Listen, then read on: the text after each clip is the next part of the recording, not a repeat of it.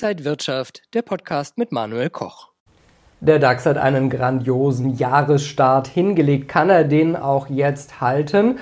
Und fällt damit auch eine Rezession vielleicht völlig flach? Das besprechen wir heute beim XTB Market Talk. Und hier in Berlin heute zum ersten Mal ist auch der XTB Marktanalyst Max Winke. Max, schön dich hier zu sehen. Vielen Dank. Heute dann aus Berlin. Ich freue mich. Also doch eher ein Soft Landing anstatt einer harten Rezession? Können die Finanzmärkte das Chaos der letzten Wochen und des letzten Jahres hinter sich lassen? Also so richtig gekracht hat es ja eigentlich noch nicht. Und das liegt eigentlich daran, dass die Märkte jetzt damit begonnen haben, ein sogenanntes Soft Landing einzupreisen, also eine moderate wirtschaftliche Verlangsamung, keine Rezession. Aber bei dem Thema Rezession, da gehen die Meinungen wirklich sehr stark auseinander. Man weiß, nicht, ob es eine Rezession gibt oder man wird sich auch nicht dann darüber einig, wie stark so, so ein Abschwung dann sein kann. Und die Charttechnik, die verrät uns da so ein bisschen mehr. Also wir sehen vor allem kurzfristig, dass der Dow Jones und auch der DAX sehr gut gelaufen sind. Wir sehen, dass der Nasdaq 100 und der S&P 500 da hinterher hinken. Und das liegt dann vor allem daran, dass eben Wachstumsaktien einfach zu kämpfen haben in diesem aktuellen Umfeld und Value-Aktien eben ja, sozusagen die Nase vorne haben. Jetzt hat der DAX ordentlich die Korken knallen lassen und gefühlt seit Silvester geht es nur noch in eine Richtung nach oben. Es war der beste Jahresstart in der Geschichte vom DAX.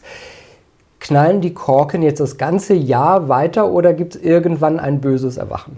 Es wäre natürlich schön, wenn es so weitergeht. Äh, es war wirklich ein phänomenaler Start ins neue Jahr. 10% seit Jahresbeginn, 30% sogar schon gegenüber dem Jahrestief 2022. Wir sehen, die Inflation geht zurück, die Energiepreise sind ebenfalls deutlich äh, ja, zurückgefallen. Wir sehen, dass die China, äh, die wirtschaftliche äh, Lage in China sich verbessert. Die Wirtschaft wird wieder hochgefahren. Und auch geldpolitisch hat sich natürlich einiges getan, zumindest an den Aussichten.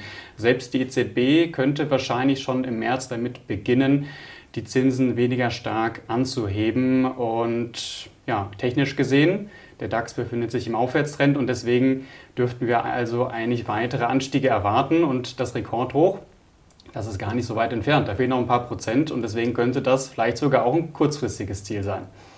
Also das äh, werden wir natürlich dieses Jahr auch ganz genau im Auge behalten. Wenn wir mal an die Wall Street schauen, äh, da stößt die Euphorie dann doch eher auf Widerstände. Was ist da momentan, was im Weg steht, damit es einfach weitergeht? Also in der Wall Street konzentriert man sich natürlich auf den S&P 500, das Börsenbarometer eben aus den USA. Und da stößt der Markt eben auch auf gewisse Widerstände im kurzfristigen Bild. Ähm, eine ganz andere Situation ähm, als beim DAX. Da ist nämlich der Abwärtstrend in den USA noch intakt an der Börse. Also wir sehen seit letztem Jahr tiefere Tiefs, tiefere Hochs und das bedeutet bei einer Trendfortsetzung, dass wir eben nochmals tiefere Tiefs erwarten können. Ein wichtiger Widerstand ist am August hochzufinden. Da wurde der letzte Ausverkauf gestartet und da würde sich dann rein theoretisch entscheiden, ob es einen Richtungswechsel gibt im großen Bild. Also ähm, vorsichtiger Optimismus im kurzfristigen Bild.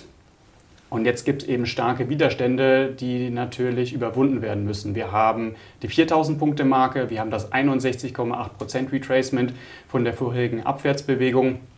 Und äh, worauf ich auch sehr genau schaue, das ist die 21-Monatslinie. Also ähm, die Bullen haben jetzt noch einiges aufzuholen, ähm, aber äh, die kurzfristigen Marken, ja, die sind jetzt wichtig. Entweder Abpraller für den neuen Ausverkauf oder das Chartbild hält sich vielleicht weiter auf.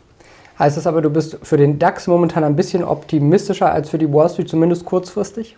Ja, so könnte man das sagen. Also ich würde sagen, ähm, rein von der technischen Perspektive, DAX im Aufwärtstrend, ebenso wie beim Dow Jones, liegt eben daran, dass da eben sehr viele Value-Aktien drin sind. Und der SP 500 ist ja immer mehr zu einem Tech-Index geworden, ähm, schneidet aber immer noch ein bisschen besser ab als der Nasdaq 100. Also der Nasdaq 100, den könnte es dann vielleicht am stärksten treffen im Falle dessen, dass sich die Stimmung nochmal deutlich verschlechtert. In den USA läuft die Berichtssaison wieder seit letzter Woche auf Hochtouren, viertes Quartal. Äh, viele Banken haben zum Beispiel schon Zahlen veröffentlicht. Kann man schon so ein Zwischenfazit ziehen? Definitiv. Ähm, es ist jetzt schon ein bisschen was passiert. Die ersten Zahlen kamen raus, vor allem von großen US-Banken.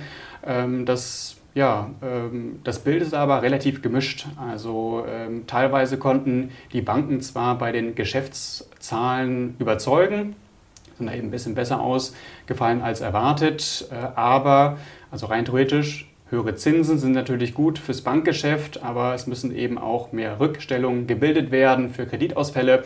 Also äh, das ähm, ist dann eben auch kritisch zu sehen. Aber was am Ende vor allem heraussticht, ist, dass alle vor einer Rezession warnen. Die Berichtssaison hat ja gerade erst angefangen und die nächsten Werte und die nächsten Berichte lassen dann eben auch nicht lange auf sich warten. Und da geht es dann am Donnerstagabend nach Börsenschluss mit Netflix weiter. Also wenn wir jetzt so ein bisschen zwischen Euphorie und Angst vor einer Rezession und Unsicherheiten sind, wie sollten Anleger sich jetzt für die kommenden Wochen, Monate vielleicht positionieren am Markt? Ich denke, dass Anleger das Vertrauen langfristig da nicht ver verlieren sollten in den Aktienmarkt. Ich glaube, es gibt keine wirklichen Alternativen.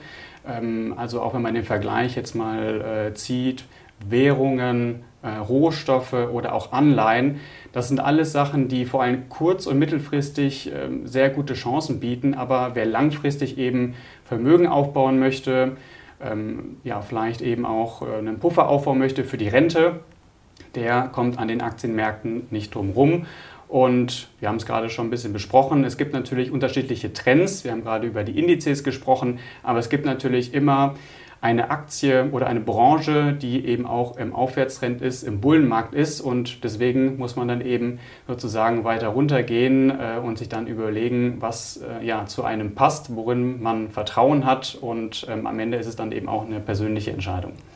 Und es gibt mehr Aktionäre, mehr Anleger an den Märkten. 12,9 Millionen im vergangenen Jahr sind über 800.000 mehr, die an die Märkte gekommen sind. Und äh, viele haben natürlich die Einstiegschancen genutzt, wenn die Märkte runtergehen. Äh, spürst du das auch, dass einfach äh, viel Nachfrage da ist, auch vielleicht gerade bei jungen Leuten?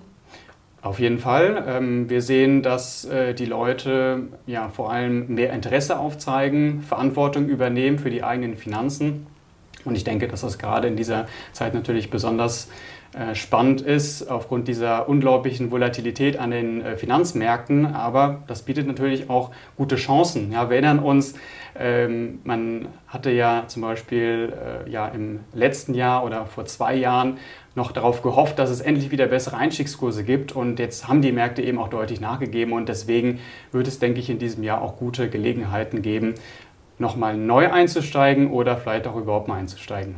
Also die Börse ist und bleibt interessant. Vielen Dank an Max Wienke, Marktanalyst beim Broker XTB.